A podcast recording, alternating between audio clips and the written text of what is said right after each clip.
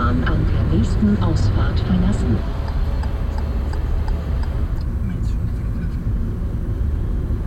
Welche Gruppe sind wir? Gruppe 1. Und was machen wir zuerst? Ein Workshop über Elektromobilität. Vielleicht haben Sie ein Elektroauto da. Warum fahren wir kein Elektroauto? Großes Schweigen. Wir sind auf dem Weg zum Solawatt Partnertag, der heute stattfindet. Als erstes werden wir was zur Elektromobilität hören. Wie geht es denn dann weiter, Cornelia? Wir, das sind Michael Fuß und Cornelia Liechner von PV Magazine. Ja, als zweites haben wir dann einen Workshop zum Thema Wärme und Photovoltaik. Also ich denke mal, da geht es um Wärmepumpen. Da bin ich auch gespannt. Was, was sind denn so die Themen, von denen wir glauben, dass im Augenblick wirklich da hochkommen werden? Also ich denke mal, Verfügbarkeit wird ein großes Thema sein. Wie schnell kann man Photovoltaikanlagen bauen? Wie schnell kann man Photovoltaikspeicher bekommen, wenn man sie bestellt? Und natürlich ein ganz großes Thema wird auch sein, ähm, wie kann man den Kunden Wärmepumpen anbieten? Weil ich glaube, da wollen sich gerade ganz viele selbstständig machen. Man will sich unabhängig machen, nicht selbstständig. Ah, echt. Und da ist Solawatt ja auch aktiv. Wir hatten ja schon Podcasts zu dem Thema. Genau. Ausfallstraße von Dresden oder vielmehr Einfallstraße aus unserer Perspektive. haben Ihr Ziel erreicht. Und jetzt brauchen wir noch einen Parkplatz. Ich sag's mal so, das ist der Herr Neuhaus. Hallo, Herr Neuer. Wir haben uns noch nie gesehen, nur Nein, immer so telefonisch ich mal aus, gesprochen. so genau. sehe ich aus. Ah ja, schön. Trotz, trotz Kunden in Jeans, aber ich kann mich auch anständig anziehen, das mache ich dann heute Abend. Nee, die ernsthaften Gespräche führen wir später und heute Ja, und morgen. Aber ja, ist- aber schön, dass aber Sie da sind. Schön, dass Sie da sind. Ja, wirklich gut. Wir haben jetzt hier, keine Ahnung, 250 Gäste. Wir haben 280 eingeladen ja, und so 25, 30 Absagen. Das ist sowieso schon eine sehr, sehr gute Quote in normalen Zeiten. In den Zeiten, wo die jetzt alle bis über beide Ohren, bin ich eigentlich total begeistert, dass die alle gekommen sind. Alle Geschäftsinhaber, äh, alle da. Finde ich super Stimmung. Sehr, sehr klasse. Wir müssen uns jetzt beeilen reinzukommen, weil wir haben Gruppe 1 Elektromobilität und sind schon ein bisschen zu spät. Viel Spaß. Dann Dankeschön. bis später. Soweit also schon einmal Detlef Neuhaus, Geschäftsführer von Solawatt. Wir sind hier auf Einladung des Unternehmens, um, über, um in einem Podcast über den Partnertag zu berichten. Der Podcast wird von Solawatt gesponsert. Wir freuen uns jetzt darauf, uns mit vielen der Installationspartner, wir haben es ja gerade gehört, 250 sind eingeladen und den Solawatt-Experten über den Markt und über die Trends, vor allem jetzt in, eben in dem Bereich der Sektorenkopplung, zu unterhalten und darüber zu berichten.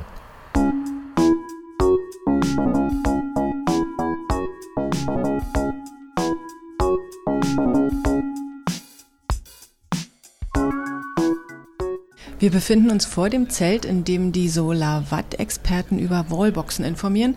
Am Eingang steht Erik Prager, Produktmanager Wärmepumpen und Klimatechnik. Also ich finde das total wertvoll, dass wir auch mit den Leuten aus der Praxis hier zu tun haben können, hören, was die zu sagen haben und was sie ihnen sagen. Ja, wir hatten ja wirklich auch schon seit gestern, also die, die ersten Gespräche wirklich spannend, was gerade die Bedürfnisse sind einfach und, und wo es brennt und was die Kunden auch nachfragen, wirklich mal direkt zu hören. Super spannend. Gibt es irgendwas, was sie überrascht hat? Trotz ist aber Mangelsituation einem drum und dran, ist die Stimmung hervorragend. Ich weiß nicht, ob es am Wetter liegt, aber es ist wirklich hervorragend. Alle sind gut drauf, alle, alle machen gut mit, alle haben, sind richtig motiviert, schauen nach vorne. Sieht man denn schon, dass die Leute wegen der Mangelsituation manchmal an manchen Tagen gar nicht installieren können, obwohl sie eigentlich gerne installieren würden und auch die Aufträge hätten? Ja, oft genug. Also teilweise, also Unterkonstruktion werden nicht geliefert, Wechselrichter ist nicht da, äh, Module kommen später, Logistik ist mangelhaft. Also man kann wirklich nicht raus. Kann ich installieren, das war jetzt Anfang des Jahres schlimmer, jetzt ist, normalisiert sich langsam wieder. Ja. Jetzt wollen wir was von Elektromobilität mitbekommen. Sehr gut, dann schnell rein. Und eine Verwaltung der Ladeinfrastruktur ist da auch wichtig, um zu sehen, welches Fahrzeug hat wann wie wo geladen. Robert, was haben wir denn da im Portfolio? So, jetzt sind wir im Zelt. Jochen Maibohm ist der Verkaufsleiter für den Residential-Bereich. Er stellt gerade die Neuigkeiten vor. Rund 100 Installationspartner, würde ich schätzen, sitzen verteilt an langen Stehtischen. Und da ist natürlich ganz wichtig, dass das Ganze eichrechtskonform ist.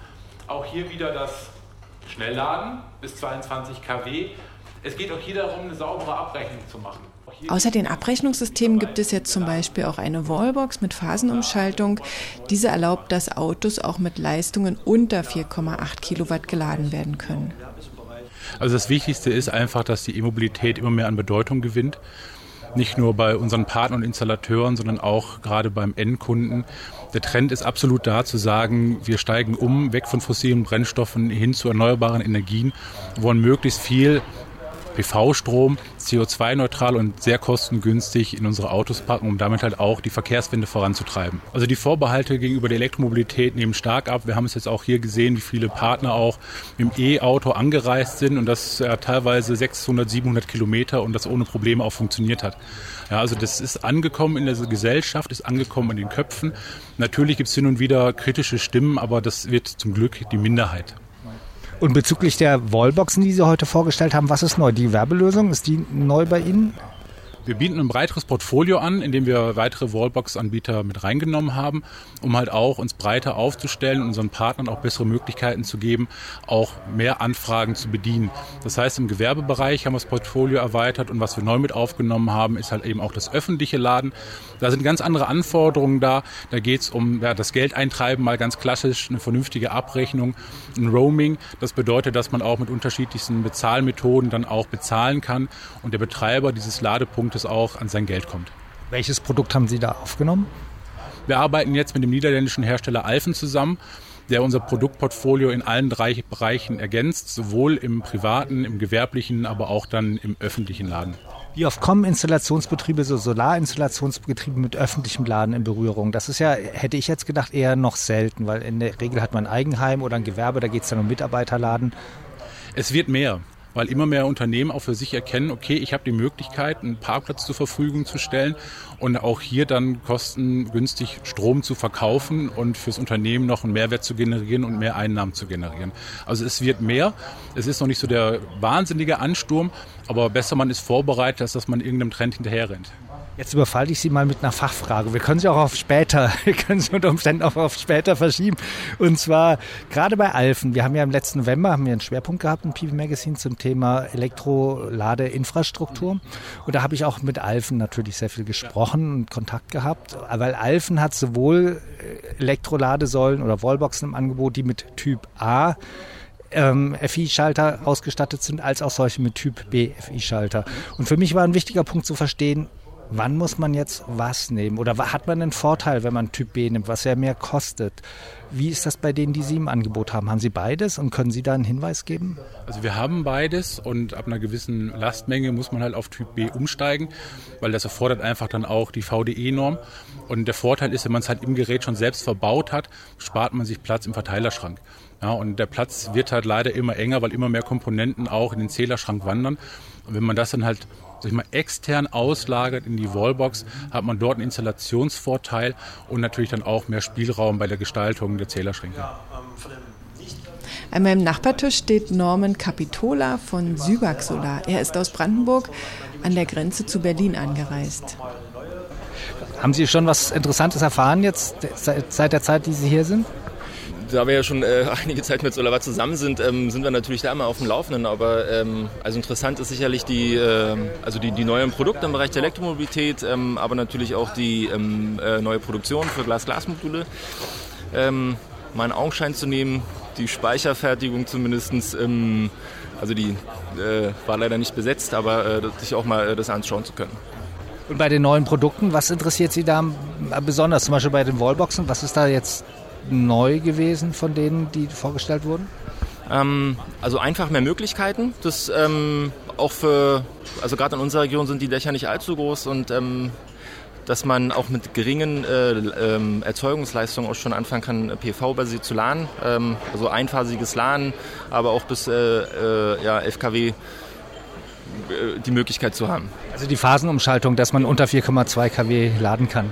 Ja, und dann natürlich äh, die weiteren Möglichkeiten, die sich für uns dann auch ergeben, ähm, also Privatkunden, ähm, eigene ähm, äh, bis hin zu den öffentlichen Ladepunkten, also Gewerbe und ähm, öffentliche Ladestationen, wird sicherlich auch für uns noch ein spannendes Thema werden.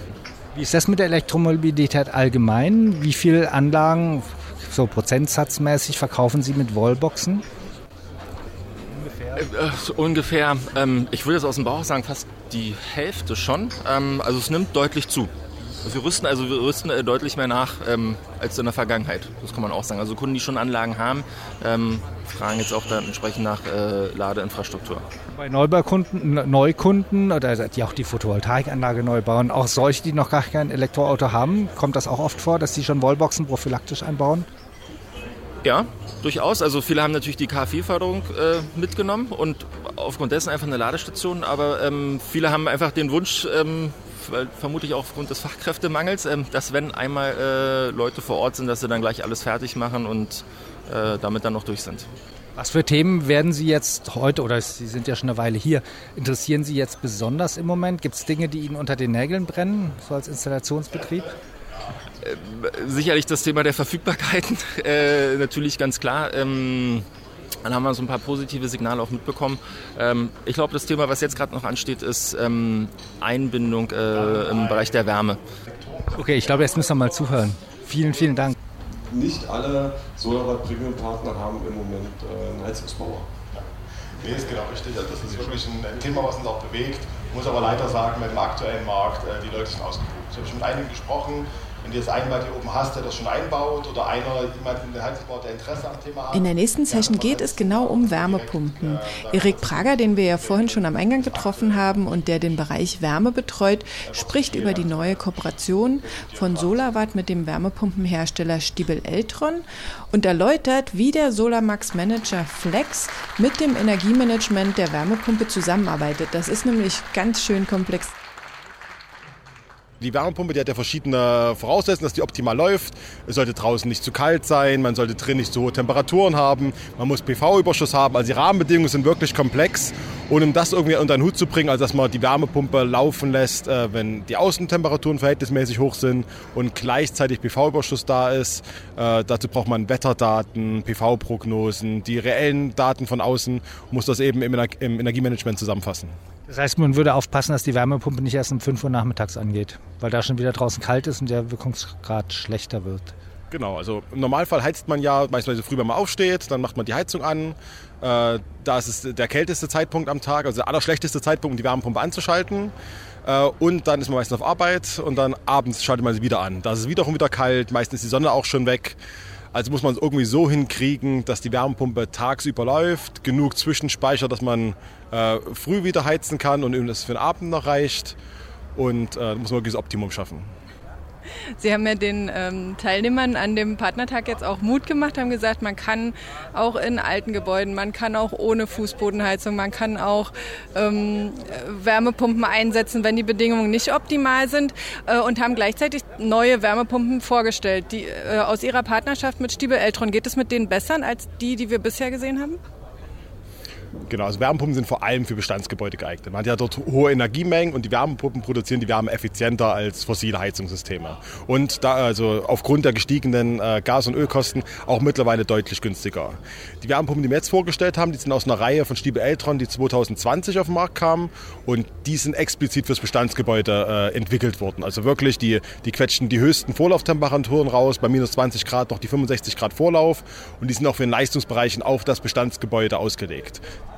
Das finde ich ja schon fast provokativ, zu sagen, die Wärmepumpe, die ist jetzt fürs Bestandsgebäude. Ich meine, ich verstehe schon, was Sie meinen, weil bei einem Passivneubau, da brauche ich eigentlich nicht viel Heizung. Ähm, aber hohe Vorlauftemperaturen ist ja schön, aber kostet das nicht eine Menge Geld, weil der Wirkungsgrad ja doch nach unten geht, wenn es draußen kalt ist und man so auf so hohe Vorlauftemperaturen gehen will? Also man landet mit, äh, mit Wärmepumpenbestand, mit Heizkörpern bei Jahresarbeitszahlen von 3 bis 3,5 mit Heizkörpern. Also da haben die maximale Vorlauftemperaturen 55 bis 60 Grad. Und das war bis vor kurzem mit den sehr, sehr niedrigen Gaskosten, die wir bis letztes Jahr hatten, auch nicht wirtschaftlich. Da hat man vielleicht mal äh, gerade so das, das gleiche Kosten hinbekommen. Und jetzt schafft man es auch mit den Gaskosten wirklich darunter zu kommen. Ja, und deswegen lohnt es sich jetzt erst richtig. Und die Wärmepumpen sind natürlich auch deutlich größer geworden. Und dass man jetzt zu höheren Vorlauftemperaturen gehen kann, heißt das vor allem, dass die höher gehen können? Oder sind die auch effizienter geworden, die Wärmepumpen? Also Wärmepumpen sind an sich äh, effizienter geworden, einfach von der technischen Entwicklung. Die hohe Vorlauftemperatur kostet Effizienz, das stimmt. Also es wäre effizienter für die Wärmepumpen, wenn die 35 Grad in der Fußbodenheizung erzeugen können. Aber auch die Effizienz, die sie erreicht mit Heizkörpern, also die Jahresarbeitszahl von äh, drei, ist super optimal. Es ist ökologischer als jede fossile Heizung, es ist wirtschaftlicher als ökologische Heizung und man spart einfach sehr, sehr viele Kilowattstunden. Jetzt haben Sie mit diesen Monoblockgeräten ähm, Wärmepumpen vorgestellt, die man praktisch direkt komplett vors Haus stellt und nur sozusagen eine Heizungsleitung reinfü äh, reinführt ins Haus. Jetzt haben einige Ihrer Partner schon gesagt, naja, dann könnten wir einfach äh, praktisch die alte Heizung rausschmeißen und dafür direkt eine neue Wärmepumpe hinstellen. Geht das so einfach? Kann man sagen, eins zu eins tauschen? In vielen Fällen wird es schon so gemacht eins zu eins tauschen geht, also vom Heizungsraum. Man macht wirklich einfach Gas, Gastherm ab oder Ölkessel raus, Wärmepumpe hin, anschließen. Oft muss noch ein Pufferspeicher dazwischen, äh, damit die Wärmepumpe nicht takten muss. Das ist aber für jedes Heizungssystem wirklich gut, so eine Systemtrennung zu haben. Es kann sein in bestimmten Gebäuden, die sehr kleine Heizkörper haben, dass man nochmal reinschauen muss, einzelne Heizkörper tauscht. Aber im Normalfall kann alles so bleiben. Äh, im im Heizungsraum muss, wie gesagt, aber der Pufferspeicher rein, die Wärmepumpe da dran, dass man zumindest diese Effizienzen hebt. Ich fand ja interessant diese eine Zwischenfrage, die wir da vorhin gehört haben, ob Stiebel Eltron nicht auf der einen Seite, auf der anderen Seite Partner hat, die keine Elektrik können und dass sie da in der Partnerschaft irgendwie auch Partner vermitteln regional. Ähm, macht das Sinn? Also ich meine gerade, ich meine die ganzen Leute, die jetzt Gasheizungen verbauen, die müssen ja auch Wärmepumpen in Zukunft machen. Und würden die mit Solarbetrieben partnern? Also es macht auf jeden Fall Sinn. Äh, als das ursprünglich mal war, gab es natürlich auch Gedanken darüber. Und dann ist aber sagen, die Welle der Nachfrage über uns reingebrochen. Also seit letztem Jahr geht das Wärmepumpe schon allgemein nach oben, dank der Förderung. Mit Ukraine-Krieg, steigenden Energiepreisen sind Nachfragen jetzt so hoch, dass man es versuchen kann. Also man findet auch leicht die Partner von Stiebe Eltron, das ist gar kein Problem. Man kann die anfragen, aber die sind alle teilweise ein Jahr ausgebucht. Und wer schließt bei denen die Wärmepumpen an? Die haben alle Elektriker oder? Also die Stiebe älteren Partner sind äh, besonders, würde ich sagen, weil Stiebe macht ja seit, macht nur elektrische Wärme. Die haben viele Durchlauferhitzer, das sind also viele Kombibetriebe auch schon, Elektrik und Heizung, aber die haben auch ganz viele normale Heizungsbauer, die ihren äh, Haus- und Hofelektriker vor Ort haben, die dann die Wärmepumpe mal anschließen oder mal die Regelung anschließen. Das sind aber meistens kurze Aufträge. Also macht jetzt nicht den riesen Aufwand aus wie bei einer Photovoltaikanlage. Das Problem ist natürlich, wenn ich jetzt wirklich ein Jahr warten muss, bevor überhaupt erstmal jemand kommt oder ein halbes Jahr warten muss, bevor jemand kommt, äh, um die Anlage erstmal anzugucken oder das Haus anzugucken und zu sagen, geht das überhaupt, ist natürlich schwierig. Warten die Leute so lange? Also wir haben bei uns jetzt auch schon viele Partner, die schon Heizung machen. Die sollen ja äh, hoffentlich jetzt auch bald Stiebel Eltron Wärmepumpen einbauen. Ähm, also die das schon kombiniert haben, die sowohl Solateur sind als auch Heizungsbauer. Ähm, Im Normalfall sieht es gerade so aus, dass man drei bis sechs Monate auf jeden Fall warten muss, teilweise länger. Wir haben jetzt schon ein paar äh, Fahrpläne ausgearbeitet, dass man solche sagen kann, wenn man jetzt im Sommer was tauschen will, dass man irgendwie unabhängig werden möchte. Im ersten Schritt eine Warmwasserwärmepumpe und dann im zweiten Schritt, wenn das ganze Thema gelaufen ist, Angebot, Förderung beantragt und irgendwann die Heizperiode anfängt, dann eine Wärmepumpe einbauen. Aber leider werden viele aufgrund der Kapazitäten noch äh, diesen Winter mit ihrer fossilen Heizung leben müssen. Darf man oder kann man dann im Winter eine Wärmepumpe, Wärmepumpenheizung tauschen? Also dann sitzt man wie lange im Kalten? Also bei einem Gaskessel ungefähr zwei Tage. Das kann meist noch verkraften, meistens so Dienstag, Mittwoch oder sowas. Dann, dann versucht man drüber wegzukommen. Äh, oft ist gut, wenn man einen Kamin hat. Oder man sucht sich mal wirklich einen schönen Oktobertag. Im tiefen Januar zu tauschen ist schwierig. Bei einem Ölkessel ist es tatsächlich schwieriger, weil da muss wirklich äh, das ganze Ölkessel zurückgebaut werden, Öltanks raus. Da kann man es auch abpassen, aber mindestens drei Tage muss man schon rechnen. Und dann sind immer noch Leute unten, die einen Öltank dann rausschneiden. Also das ist... Also es funktioniert, aber man muss ein paar Tage Verzicht üben. Sie haben ja auch, Sie haben ja auch hier Werbung gemacht für Ihre zwei Seminare zum Wärmepumpenführerschein. Ähm, haben Sie schon mitgekriegt, ob die Leute interessiert sind? Äh, ich kriege die Umfragenwerte dann noch, aber es sind schon einige direkt auf mich zugekommen, die gesagt haben, ja, hier zwei von mir, mein Elektromeister und ich habe noch einen Heizungsbau jetzt eingestellt, den schicke ich auch mit hin. Also ja, es ist positives Feedback gekommen. Ist das eigentlich eher für Heizungsbauer, die bisher Gasheizung gemacht haben und in Zukunft Wärmepumpe machen? Oder für wen ist das eigentlich gedacht? Also der ursprüngliche Wärmepumpenführerschein den bietet Stäbe Eltern auch so an. Das ist ein Tag. Das ist für alle Heizungsbauer, die sich mit Wärmepumpen beschäftigen wollen. Das, was wir jetzt machen, ist äh, sagen wir beides. Also einmal wirklich Grundlagen Wärmepumpen, aber auch, wie schließe ich die an, elektrisch und wirklich angepasst auf unser Portfolio. Also sag mal, es lohnt sich auch für einen Elektriker. Es war im Fokus für Heizungsbauer und bei uns ist es jetzt sozusagen für den Sektorenkoppler. Ich würde gerne noch eine Frage zu diesem Energiemanager stellen. Und zwar, ähm, bisher hat man, haben die ähm, Elektriker immer darauf geachtet, dass die Wärmepumpen SG-ready waren. Gibt es jetzt ein neues Label, auf das Sie achten können oder geht nur Stiebel Eltron? Also es gibt weiterhin das, äh, das Label SG Ready, das ist immer noch der Standard. Ähm, bei uns eine Kombination dieser äh, mit Stiebel Eltron ist jetzt äh, wirklich ist nur mit Stiebel Eltron. Also das ist jetzt eine einzigartige Kombination, die aus unserer technischen Kooperation hervorgegangen ist. Ähm, wie gesagt, was ganz Besonderes. Es gibt noch ein paar andere Systeme, die in die Richtung gehen, aber es gibt noch, noch lange keinen Standard. Es bleibt immer noch bei SG Ready. Ich hoffe, dass sich irgendwas Intelligenteres durchsetzt, aber da sind wir noch ein ganzes Stück von entfernt. Wie, mit, über welche Schnittstelle steuern Sie dann jetzt die Wärmepumpe an, wenn es nicht bei SG Ready ist? Geht das direkt an die elektronische Steuerung der Wärmepumpe oder also das ist eine Modbus-Schnittstelle, äh, direkt von uns, äh, die dann spezifisch programmiert wurde. Wir saßen wirklich unsere Entwicklerteams zusammen, haben die Schnittstellen aufeinander angepasst, dass wir die richtigen Daten zu Stiebe Eltron übermitteln und Stiebe Eltron die richtigen zu uns, aber es ist wirklich individuell auf die Systeme angepasst. Können Sie auch die Leistung vorgeben der Wärmepumpe auf die Art? Weil das war ja bisher nur sehr schwer möglich. Also teilweise. Wir greifen jetzt nicht in die grundsätzliche Regelung ein. Also die Grundbedürfnisse Komfort, die sind immer gegeben, aber wir übermitteln den PV-Überschuss, den wir haben und die Wärmepumpe nimmt genau diesen PV-Überschuss und nutzt den. Also wenn wir jetzt sagen, wir schicken 1850 Watt rein, dann fährt die Wärmepumpe auf 1850 Watt Leistung hoch. Und äh, können Sie sagen, was jetzt sozusagen der Unterschied ist zwischen dem SG-Ready-System und dem neuen? Also können Sie schon abschätzen, wie viel mehr Solarstrom man auf diese Weise verwenden kann? Äh, es laufen ein paar Feldtestanlagen. Ich habe leider noch nicht genug Datenpunkte, um wirklich eine Aussage zu treffen. Aber ich denke mal, mindestens fünf, äh, drei bis fünf Prozentpunkte sind auf jeden Fall drin. Vielleicht auch mehr. Aber ich muss mich noch überraschen lassen. Zurzeit sieht alles sehr gut aus. So, bevor wir zum Mittagessen gehen, würde ich ja ganz gerne mal mit Herrn Alexander Schaffeld sprechen, der hier neben mir sitzt.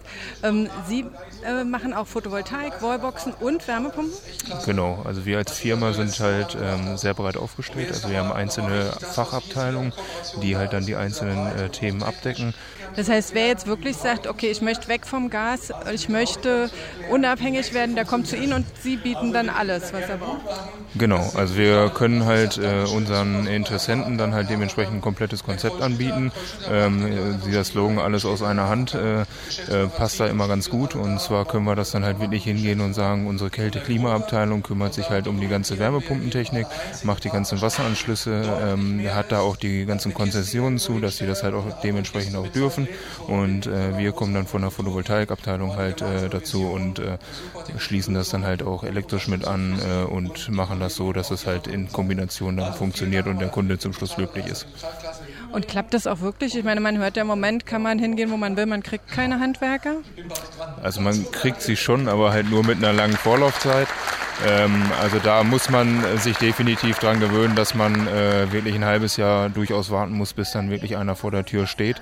Ähm, das äh, geht durch alle Bereiche durch, äh, auch bei uns in der Firma, äh, dass halt dieses Just-in-Time halt aktuell nicht ganz einfach ist. Und werden die Leute dann nicht hektisch und sagen, okay, ich will nicht ein halbes Jahr warten? Ähm, nicht alle. Also klar, manche gibt es natürlich. Ähm, die haben sich dann relativ spät und äh, spontan vielleicht auch damit beschafft. Äh, die, die wollen dann natürlich sofort auch eine Lösung haben. Ähm, aber ich sag mal so 90 Prozent der Kunden haben wirklich Verständnis dafür und äh, nehmen es halt auch hin, wirklich mal ein halbes Jahr zu warten, bis wir wirklich rauskommen und eine vernünftige Planung machen können. Und äh, das hat uns selbst auch ein bisschen überrascht, aber äh, ist halt ganz gut, weil dann hat man wirklich das Ideale, was man haben will und nicht so mal schnell zwischen Tür und Angel. Äh, das ist halt uns halt auch wichtig. Wenn man was macht, macht man es richtig. Und ähm, haben Sie schon Erfahrungen mit ähm, sanierten Gebäuden? Also das, was der Herr Prager am Anfang erzählt hatte, es geht auch bei Bestandsgebäuden, es geht auch mit ähm, Heizkörpern, es geht auch ohne komplett Eindämmung? Ja, ja, also fast nur. Also wir haben äh, Neubauten eigentlich gar nicht mit im Programm, weil das wird meistens ja über die großen Hausbauer äh, mit abgearbeitet. Ähm, wir haben wirklich komplett nur äh, Bestandsbauten, die wir mit äh, aufnehmen und überarbeiten, wo es dann halt wirklich ganz genau darum geht, welche Sanierungsstände haben die einzelnen äh, Gebäude, was für Heizkörper, was für Fenster, was für Dämmung, ähm, Fußbodenheizung, also dieses ganze drumherum, ähm, die Energiedaten, also da ist äh, unsere Fachabteilung, was Geld Kälte, Klima oder Heizungstechnik angeht, halt sehr gefragt, ähm, weil die halt sehr viel Information erstmal haben müssen, um dann wirklich genau zu finden, welche Wärmepumpe da passen würde und in Verbindung zur Photovoltaik kommen wir halt dazu, um dann halt zu sagen, die Anlagengröße mit dem Speicher und eventuell E-Mobilität, ähm, das ist dann das richtige Gesamtkonzept und äh, damit kriegt man das dann ganz gut hin. Und das, was heute hier angeboten wird, also Monoblockgeräte, Energiemanagement, ist das das, was Sie suchen würden? Also das ist auf jeden Fall äh, ein großer Schritt in die richtige Richtung. Ähm, Stiebel Eltron ist ja bei uns, äh, ich sag mal, in der Nachbarschaft, äh, ein paar Kilometer weiter. Ähm, da ist es schon so, dass wir jetzt natürlich da auch mit dem Solar-Watt-Komponenten sehr gute Chancen haben, wirklich noch effektiver das ganze Kommunikationseben oder die Kommunikationstechnik so einzubinden, dass es halt noch besser läuft. Und SG Ready war schon top. Also das war schon der Weg in die richtige Richtung. Jetzt mit den Sachen ist das natürlich noch ein Schritt besser, weil dann wirklich halt auch die Wärmetechnik endlich noch effektiver mit in diese ganze Kommunikation eingebunden wird. Haben Sie schon erlebt, dass die Nachbarn sich darüber aufregen, wenn Sie irgendwo eine Wärmepumpe installieren? Ja, also das kriegt man immer mal wieder mit. Ähm, ein Beispiel ist wirklich, dass man äh, zum Beispiel auch, äh, war jetzt aber kein eigener Kunde von uns, äh, den Fakt hatte, dass die Wärmepumpe hingestellt wurde, ähm, aber noch nicht in Betrieb war und durch die Umgebungsluft, die Winde, ähm, hat sich halt der Propeller gedreht und da gab es dann schon die ersten Beschwerden, dass das alles viel zu laut wäre, obwohl die das Gerät gar nicht funktionierte. Also es war wirklich halt einfach nur der Propeller, der sich gedreht hat. Das sind natürlich dann Leute, da kann man machen, was man will. Äh, die kriegt man nicht zufriedengestellt. Ist, ist eher ideologisch motiviert. Ja, genau. Also die sind ein prinzipiell dagegen wahrscheinlich. Aber 2024 kriegen wir es ja alle. Äh, das werden wir drauf hinauslaufen, ja. Und das ist auch gut so. Da muss man halt nur geschickt sein bei einem Aufstellort. Machen Sie den Wärmepumpenführerschein? Wir werden auf jeden Fall den Wärmepumpenführerschein machen, weil wir definitiv davon überzeugt sind, dass äh, das die richtige Technologie ist im Zusammenhang mit Photovoltaik und Infrarot oder Wärmepumpe heute zu heizen. Wir setzen das auch aktuell schon um. Also wir haben Wärmepumpen äh, zwar in dem Stil noch nicht umgesetzt in Altbauten, sondern in Neubauten und wir machen Infrarotheizung parallel als Alternative dazu. Aber jetzt, wo wir eine Lösung haben für Altbaubestand mit einer effizienten Wärmepumpe, sind wir Feuer und Flamme. Wir haben uns total auf diesen Termin gefreut. Jetzt müssen Sie fragen, wo kommen Sie her? Wir sitzen in Hannover, wir sind die Firma Top Exergy und äh, ja, sind begeistert. Mein Mann und ich, wir sind beide seit über 20 Jahren in der Branche. Mein Mann seit 27 Jahren, ich seit 22 Jahren. Das ist eigentlich so für uns wirklich der Lückenfüller mit gewesen für dieses Komplettsystem. Zu sagen, mit dem Energiemanagementsystem kann ich über den Strom, den ich auf dem Dach gewinne, halt auch das Haus möglichst autark machen vom Energieversorger. Wie heißen Sie? Petra Beisel. Und wie groß ist Ihr Betrieb? Also was machen Sie so normalerweise? Ähm, die Größe des Betriebes ist so, dass mein Mann und ich alleine in der Firma sind, aber wir machen in Summe pro Woche zwei bis drei Photovoltaikanlagen im Einfamilienhaus. Wie, ist dann das Konzept? Wie arbeiten Sie da zusammen mit anderen? Einen festen ähm, Elektriker, der bei uns direkt in der Nachbarschaft wohnt, der bei uns die Batteriesysteme und die Wechselrichtersysteme in Betrieb nimmt und aufhängt. Und parallel haben wir seit über acht Jahren eine feste Mannschaft fürs Dach, die oben auf dem Dach die Montage machen. Mein Mann macht die Einweisung, gibt vor, wie, wo, was gemacht werden muss, welche Produkte verarbeitet werden. Wir liefern die Produkte auf die Baustelle und dann machen wir, wie gesagt, zwei bis drei Photovoltaikanlagen in der Woche. Und dann jetzt noch Wärmepumpen dazu, das ist aber ambitioniert, oder? Weil das ist ja, ist ja dann doch, wird komplexer und ja, arbeitsintensiver. Unser Subunternehmer, den wir auf dem Dach haben, ist aus der Heizungsbranche. Und der hat noch entsprechende Kapazitäten. Der hat auch sogar schon vor vier, fünf Wochen angefragt, ob er nicht noch viel mehr mit uns machen kann. Und den werden wir jetzt äh, am Ende der Woche kontaktieren, dass wir sagen, jetzt haben wir wirklich das Sinnvolle, dass wir Wärmepumpen auch noch machen und äh, wir mehr Kapazitäten aus deiner Firma benötigen. Und glauben Ihnen die Leute, dass man das auch mit ähm, sanierten Gebäuden oder mit, mit wenig sanierten Gebäuden machen kann? Weil die allgemeine Stimmung heißt ja immer, naja, das geht nicht, wenn ich ähm, Heizkörper habe. Ich sag mal, ich glaube, wir haben aufgrund unserer Philosophie, dass mein Mann und ich das Thema wirklich leben, das Standing bei unseren Interessenten, dass die, wenn wir denen das erklären, auch verstehen, dass das mit den Kennzahlen nicht so in den Keller geht. Wir haben auch das Thema, dass wir auch Bestandsalthäuser mit Infrarot komplett ausgestattet haben. Also Gasbrennwertthermen raus und dafür nur noch Infrarot und eine Photovoltaikanlage.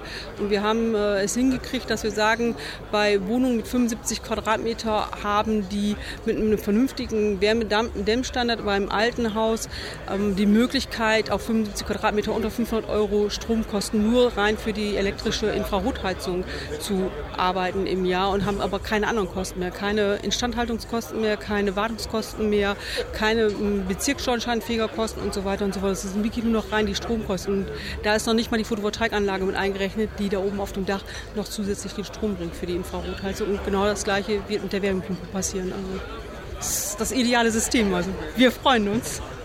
Ja, dann viel Erfolg. Dankeschön.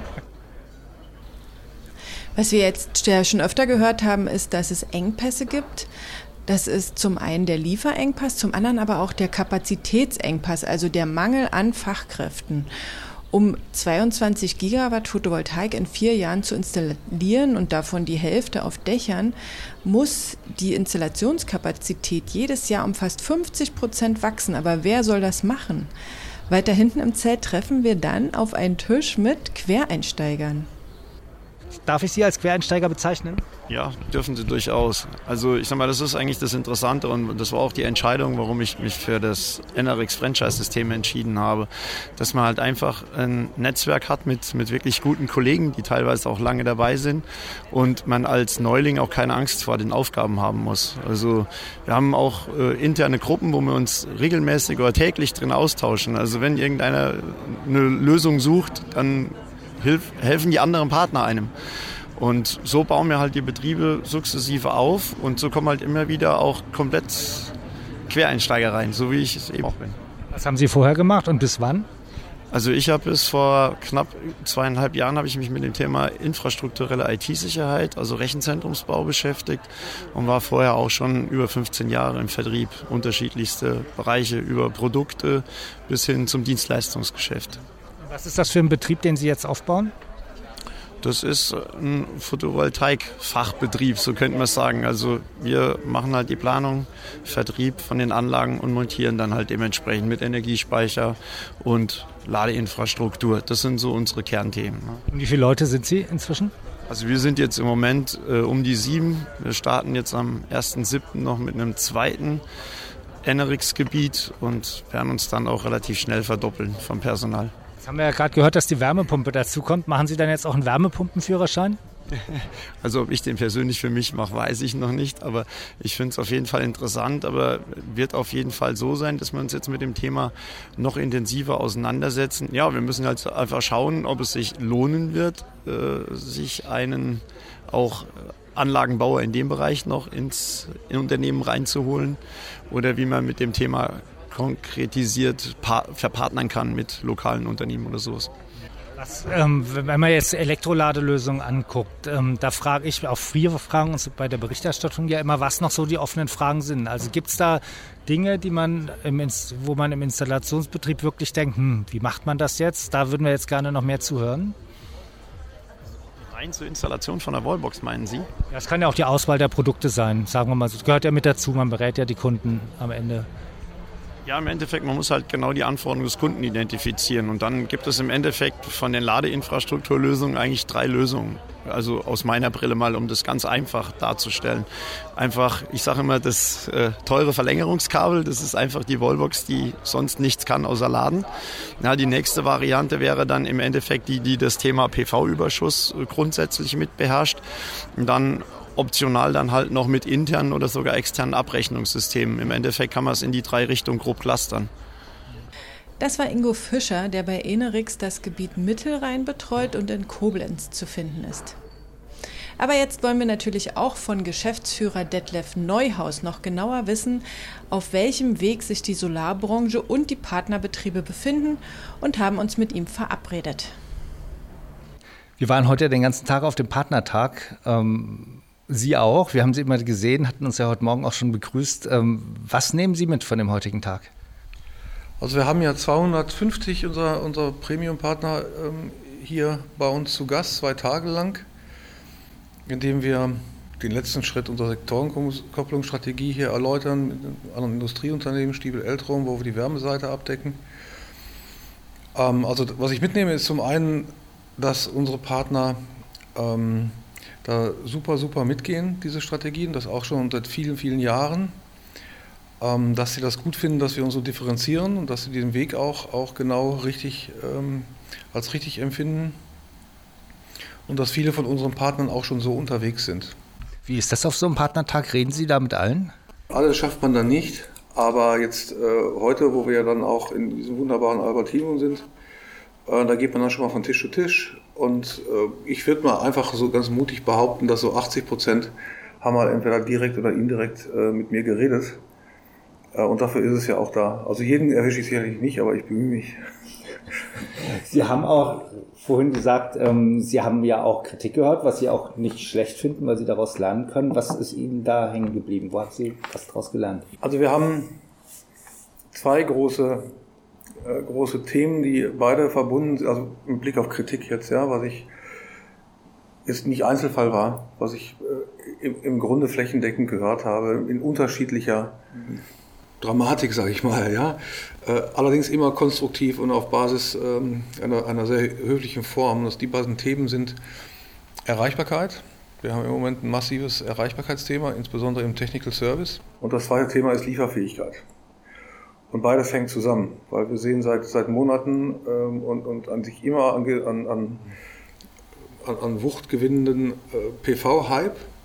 Der führt dazu, dass die äh, Telefoneingänge, die wir haben, genauso explodiert sind wie die Nachfrage.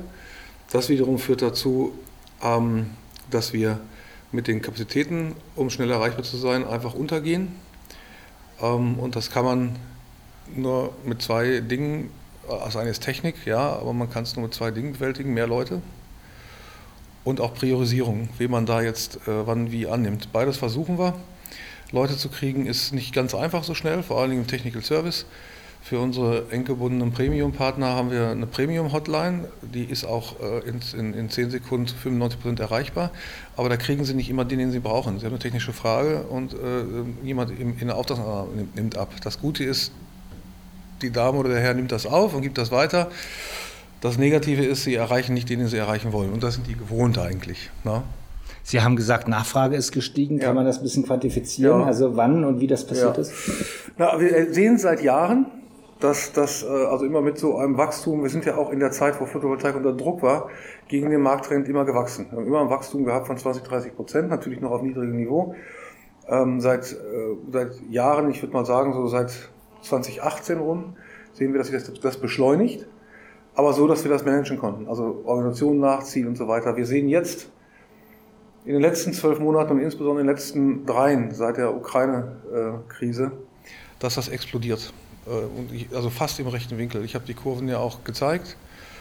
Ähm, und das kann man quantifizieren. Wir haben zum Vergleichszeitraum vorher einen vier, je nach Produkt vier bis sechsfach höheren Auftragseingang. Und da sind noch nicht mal alle die bei, die uns jetzt gerade nicht erreichen. Wie viel von den vier bis sechsmal so vielen Interessenten werden am Schluss bedient werden?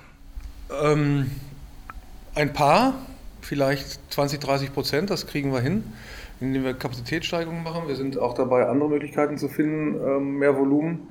Äh, das braucht aber ein paar Monate, bis wir das, bis wir das eingetaktet haben.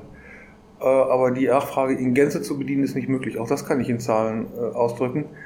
Wenn wir das tun würden, wir haben ähm, jetzt im Vergleich zum Vorjahreszeitraum ungefähr die doppelten harten Aufträge wie, wie äh, letztes Jahr. Das würde bedeuten, wir würden in einem Jahr um 400, 500 Millionen Euro wachsen. Das ist nicht darstellbar. Ja? Und wir glauben, dass wir deutlich, der Herr Böhm ähm, ja auch ausgeführt, dass wir deutlich äh, über unserem Plan liegen werden. Äh, also durchaus auch in dreistelligen Millionenbeträgen, aber eben nicht zu 100 Prozent. Das ist äh, nicht zu bewerkstelligen. Hm. Das andere ist ja, wir haben jetzt Anfang Mai, wir sehen da die Bilder mit den Schiffen vor Shanghai. Ähm, wir sehen, was es gerade noch so für Unsicherheiten in der Weltpolitik gibt. Ähm, wie schätzen Sie die, diese, ich sag's mal, die irreguläre Entwicklung der Verfügbarkeit an? Grund zur Panik? Ist, ne, Panik ist ja immer, immer doof. Angst macht das äh, Großhirn aus. Und dann, äh, nee, Panik haben wir nicht. Äh, aber das ist schon richtig, das sind unkalkulierbare Risiken. Und die haben wir von zwei Seiten. Das eine, die eine Seite heißt Corona, beziehungsweise die Art und Weise, wie insbesondere die asiatische, die chinesische Regierung mit diesem Thema umgeht, diese Radikalität. Ja. Ähm, und die ist ja in weiten Teilen unkalkulierbar, weil äh, das, das ist halt der Staatschef, der das entscheidet, ob er da jetzt alles 100% dicht macht oder nicht. Und der ruft mich nicht vorher an und gibt auch keine Signale. Das können wir nicht kalkulieren. Wir hoffen, dass das ähm, nicht passiert. Wenn das passiert, haben wir, haben wir alle ein Problem. Ja. Aber die Zellen, die aus Asien hierher kommen müssen, liegen die Schiffe nicht jetzt schon vor Shanghai fest oder das kriegen Sie noch nicht nee, mit? Das kriegen, das kriegen wir noch hin, weil wir, weil wir schon relativ frühzeitig ein bisschen umgeroutet haben und auch mit Bahnen und solche Geschichten schon gemacht haben. Ähm, das weiß ich jetzt alles nicht im Detail, weil das ist Thema von dem, von dem Herrn Böhm, von meinem Kollegen. Ähm, aber im Moment ist das nicht so. Ähm, spricht auch wieder für Local Content, was wir auch äh, super gerne machen würden. Ähm, einzig und allein mir fällt überhaupt niemand ein, äh, wo wir jetzt in Größenordnung äh, hier in Deutschland oder in Europa Zellen beziehen könnten. Fällt mir gar keiner ein. Es gibt ja einen, der das äh, postuliert, dass er das jetzt sehr schnell schafft in Größenordnung. Äh, die Realität sieht aber anders aus, ja, im Moment. Also wir sind angewiesen auf, auf Zellen, äh, die aus Asien kommen.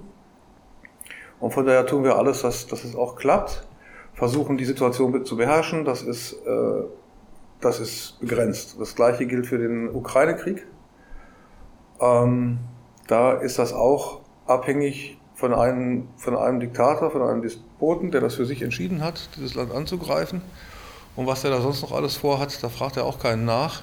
Und was das auf uns für Auswirkungen hat, ähm, kann man auch, glaube ich, schwer vorhersagen. Dann das, das dritte wäre die das ganze Thema Gas, was passiert denn wirklich, wenn wir, wenn wir da rausgehen und, den, und, und die Gasmenge reduzieren und dann vielleicht sogar einzelne Industrien oder Bereiche drosseln und wie lange, auch das ist, ist sehr schwer zu beantworten. Ähm, da gibt es dieses tolle Wort systemrelevant. Natürlich sind wir nicht so systemrelevant äh, wie zum Beispiel ein Krankenhaus, äh, aber ähm, ohne uns gibt es auch keine äh, Unabhängigkeit von, von, vom Öl, das muss auch klar sein. Und wenn Sie aber Beispiel Gas die ganze Glasindustrie äh, äh, verbraucht relativ viel Gas und diese Glaswannen, die laufen durch, das heißt, sie werden einmal in Betrieb genommen und am Ende ihres Lebenszeitalters werden die abgeschaltet. Wenn Sie die zwischendurch abschalten, sind die kaputt. Die können Sie nicht wieder in Betrieb nehmen. Das heißt, wenn das Ding einmal kalt wird, weil Sie einen Tag kein Gas haben, dann war es das. Dann haben Sie einen Zulieferer für Glas weniger auf Jahre. Ja. Und Ihr Glas kommt aus Deutschland? Unser Glas kommt vorwiegend aus Deutschland ähm, weil wir ja da relativ hohen technologischen Anspruch haben. Ja, dass das darf nur 2,1 mm sein, muss entsprechende Härtegrade haben, Lichtdurchlässigkeit und und und. Ähm, und das kommt vorwiegend aus Deutschland. Wir haben vielleicht jetzt zwei, drei Alternativen. Äh, nicht nur allein aus kaufmännischer äh, Klugheit, Second Source und diese Themen, sondern einzig und allein auch schon wegen Menge, weil das eine dann vielleicht auch nicht mehr schafft. Ähm, aber im Moment ist das so, dass es vorwiegend aus Deutschland kommt, ja. Ähm, haben Sie einen Tipp für Installateure? Wie soll man als Installateur damit umgehen? Kann man was tun? Wen beliefern Sie zum Beispiel vorrangig? Premium-Partner wahrscheinlich, die da sind. Die, die Sie sehen jetzt, genau die und die kriegen auch alles, was wir haben. Und ähm, das ist jetzt keine Arroganz irgendwie, aber wir müssen das schon selektieren, weil wir haben da dieses Thema Sektorenkoppelung. Dazu brauchen wir ähm, Partner, die, die eigentlich so funktionieren, als ob, sie, als ob wir ein Unternehmen wären. Die müssen das mittragen, die müssen sich da mitqualifizieren. Bei den ganzen Holperigkeiten, äh, die dann da auftauchen, die ganzen Dinge, die schief geht, äh, muss man ein Verhältnis haben, wo man das lösen kann und, und, und. Ähm, da haben wir eigentlich keine Luft für, ich sag mal, für das böse Wort Laufkundschaft, ja, die mal eben irgendwas mitnehmen und dann, äh, das geht gar nicht mehr und wir haben die Mengen auch nicht mehr. Also die, die jetzt hier sitzen, die 250, die kriegen alles. Wie wird man Partner? Premium-Partner? Ja, wie wird man Premium-Partner? ähm, äh, ja. also, das ist ja nicht so, das hört sich ja so an, als ob wir da auf unseren Sockel und dann selektieren, dich wollen wir, dich wollen wir nicht. So ist das ja nicht. Ja? Aber äh, es ist schon so, es muss ein Commitment geben. Also, äh, muss man sagen, okay, da muss, das muss jemand sein, der von Unternehmen her ein ähnliches Mindset hat, der an die Sache glaubt, der sagt, okay, wir, wir, brauchen Sektorenkopplung, deswegen muss ich mich nicht nur mit Modulen auskennen und irgendwelche großen Parks machen, sondern ich muss mich auch mit Energiemanagement auskennen, ich muss mich mit Speicherung auskennen, ich muss mich mit äh, Wärmepumpe auskennen. Ich muss da nicht überall Spezialist sein, aber ich muss wissen, wie das zusammengefügt wird und wo ich mir das Spezialistenwissen holen kann. Ähm, und die dann ein Stück weit auch mit unserer Marke verbunden sind. Ja, also wir zwingen keinen dazu, auch da sind wir, ist es nicht unsere Rolle zu sagen, du darfst jetzt nichts mehr anderes, das sind alles freie Unternehmer.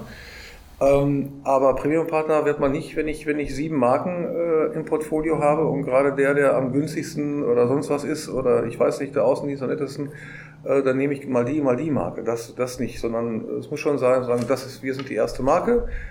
Unsere Philosophie hat, hat eine gewisse Überschneidung. Ähm, ich habe vielleicht noch eine andere Marke im Portfolio, die, also als Fallback, ja, das ist ganz normal.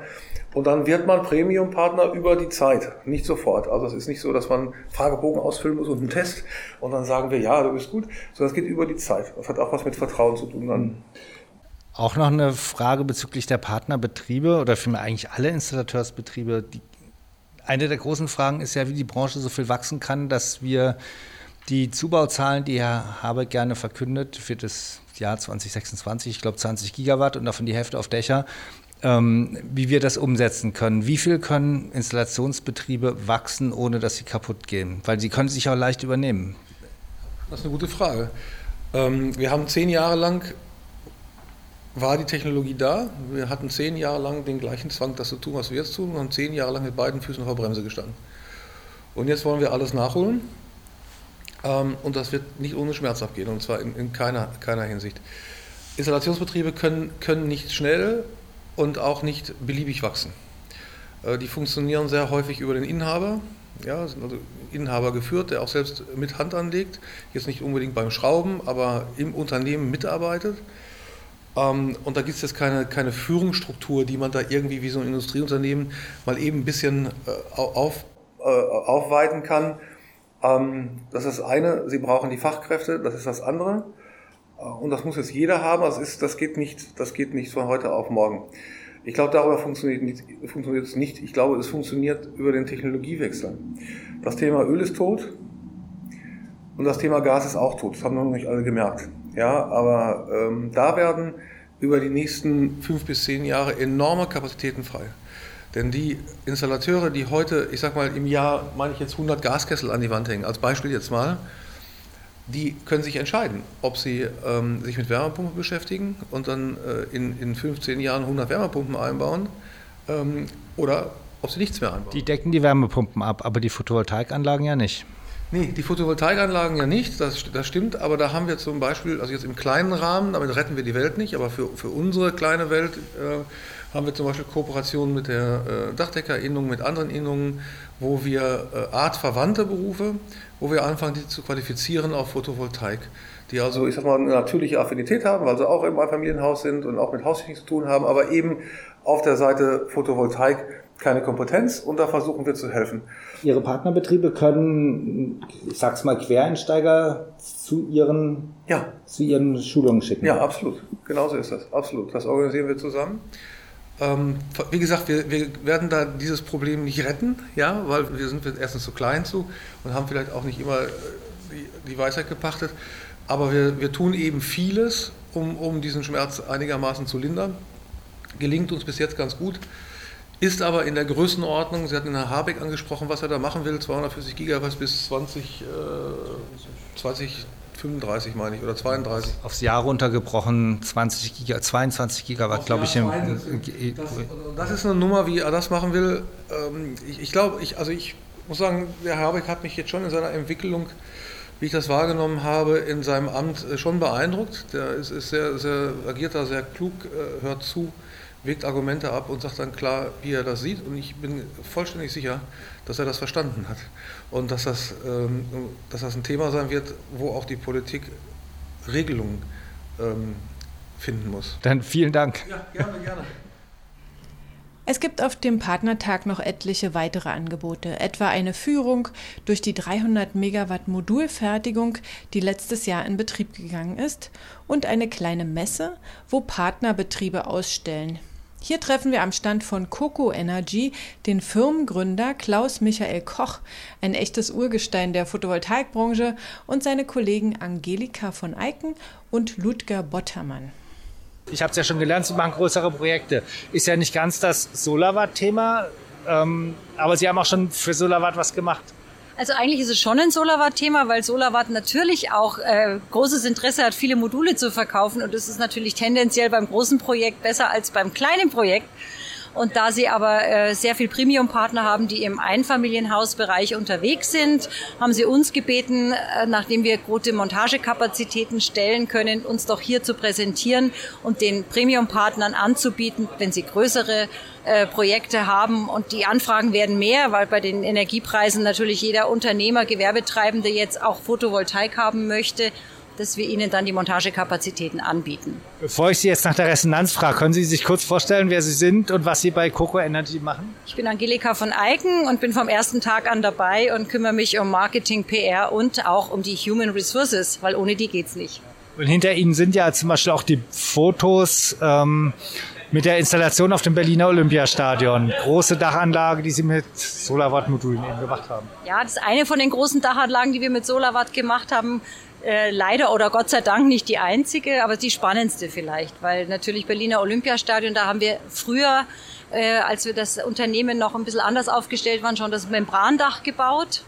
Ähm, und es ist wunderschön, wieder auf dem Olympiastadion zu sein und jetzt auch noch die PV-Anlage da drauf zu bauen, auf dem Weg zu einem nachhaltigen Stadion in Deutschland. Sie sind Ludger Bottermann, auch Vorstand von Coco Energy. Jawohl. Wir haben es ja gerade schon gehört, da waren, Sie sind hier, um auch zu zeigen, man kann auch größere Projekte machen. Wie ist die Resonanz bei den, hier bei den Installationspartnern, die hier sind, die ja mehr so aus dem ähm, Wohngebäude kommen? Ja, die ist letztendlich sehr gut, weil äh, natürlich am Anfang ist der Fokus auch von den Kollegen hier in diesem kleineren Residential-Bereich, aber die meisten haben dann auch schon immer mal die großen Anfragen, also die Anfragen über große Projekte gehabt und haben sie dann teilweise ablehnen müssen. Und äh, insofern sind sie dann schon auch froh, wenn sie einen Partner haben, der über die Ressourcen äh, verfügt und auch in der Lage ist, kompliziertere Modelle, Aufträge wie jetzt zum äh, Beispiel beim Olympiastadion Berlin auch ausführen zu können und auch sehr kurzfristig und sehr äh, schnell wie, wie ist dann die Arbeitsteilung? Also da kommt ein kleiner, oder der muss ja gar nicht klein sein. Es gibt ja große Betriebe, die kleine Anlagen machen. Der sagt, ich habe jetzt ein großes großes Projekt und kommt zu Ihnen. Also wie ist dann die Arbeitsteilung? Also da sind wir, glaube ich, ziemlich Schnittstellen offen. Also wir wollen nicht in Projektierung reingrätschen, wo es nicht unbedingt nötig ist. Das können die großen Firmen, die kleine Anlagen bauen, auch gut selber machen. Aber wo die dann wirklich schon anfangen, Hilfe zu brauchen, ist beim ganzen Zertifizierungsthema. Das äh, haben sie alle ungern auf dem Zettel und nachdem das unser täglich Brot ist, können wir sie da bereits dann unterstützen. Und dann natürlich in dem Moment, wo es auf die Baustelle geht. Baustelleneinrichtungen, ähm, Logistik, Sicher, Sicherung auf dem Dach und so weiter, bis das dann eben eine schöne Übergabe gibt und wir dann aber auch mit in die Gewährleistung gehen, weil was auf dem Dach passiert, geht auf unsere Verantwortung. Das heißt, Sie können Anlagenzertifikat, ohne dass es zum totalen Ärgernis wird?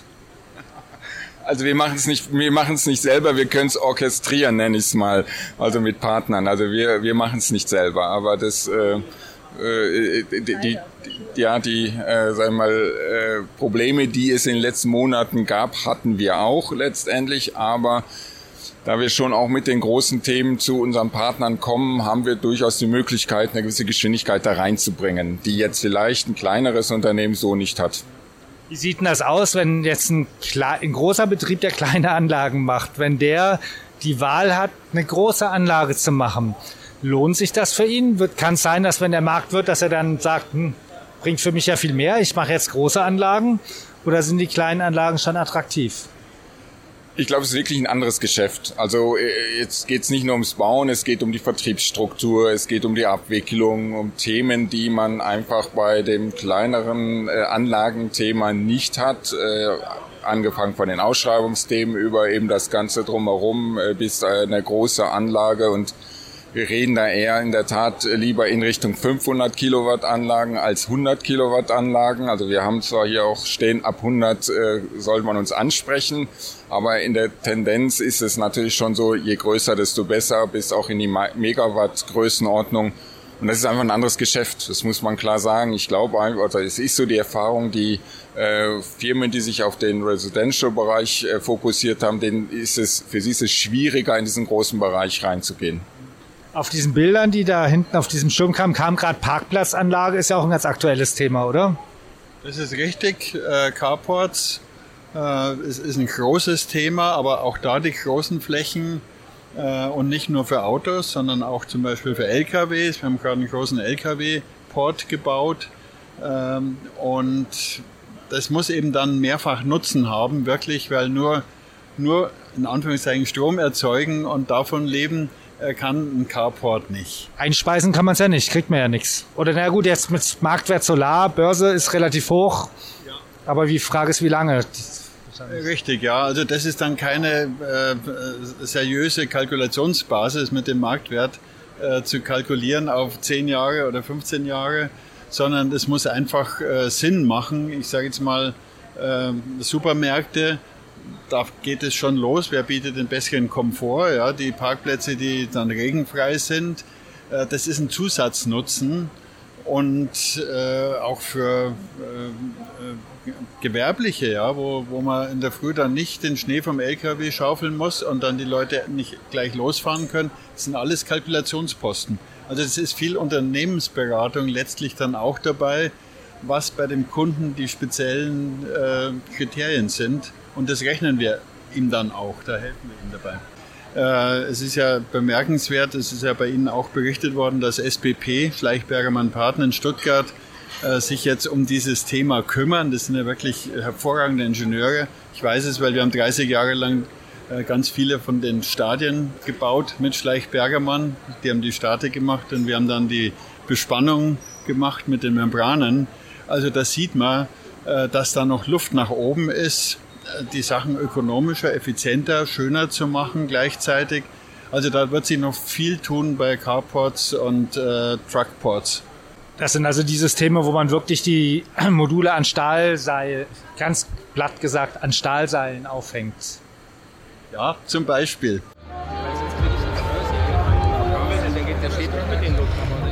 Am Abend treffen sich die Partner und Solawatt-Mitarbeiter im Albertinum, einem Museum im Zentrum von Dresden, direkt an der Elbe. Bei Musik und gutem Essen lassen sie den Partnertag ausklingen. Wir verabschieden uns hier von Ihnen. Das war der PV Magazine Podcast mit Michael Fuß und Cornelia Lichtner. Wenn Ihnen der Podcast gefallen hat, hinterlassen Sie uns gerne einen Kommentar auf den Plattformen oder Sie schicken uns eine E-Mail an podcast.pv-magazine.com. Vielen Dank fürs Zuhören und auf Wiederhören.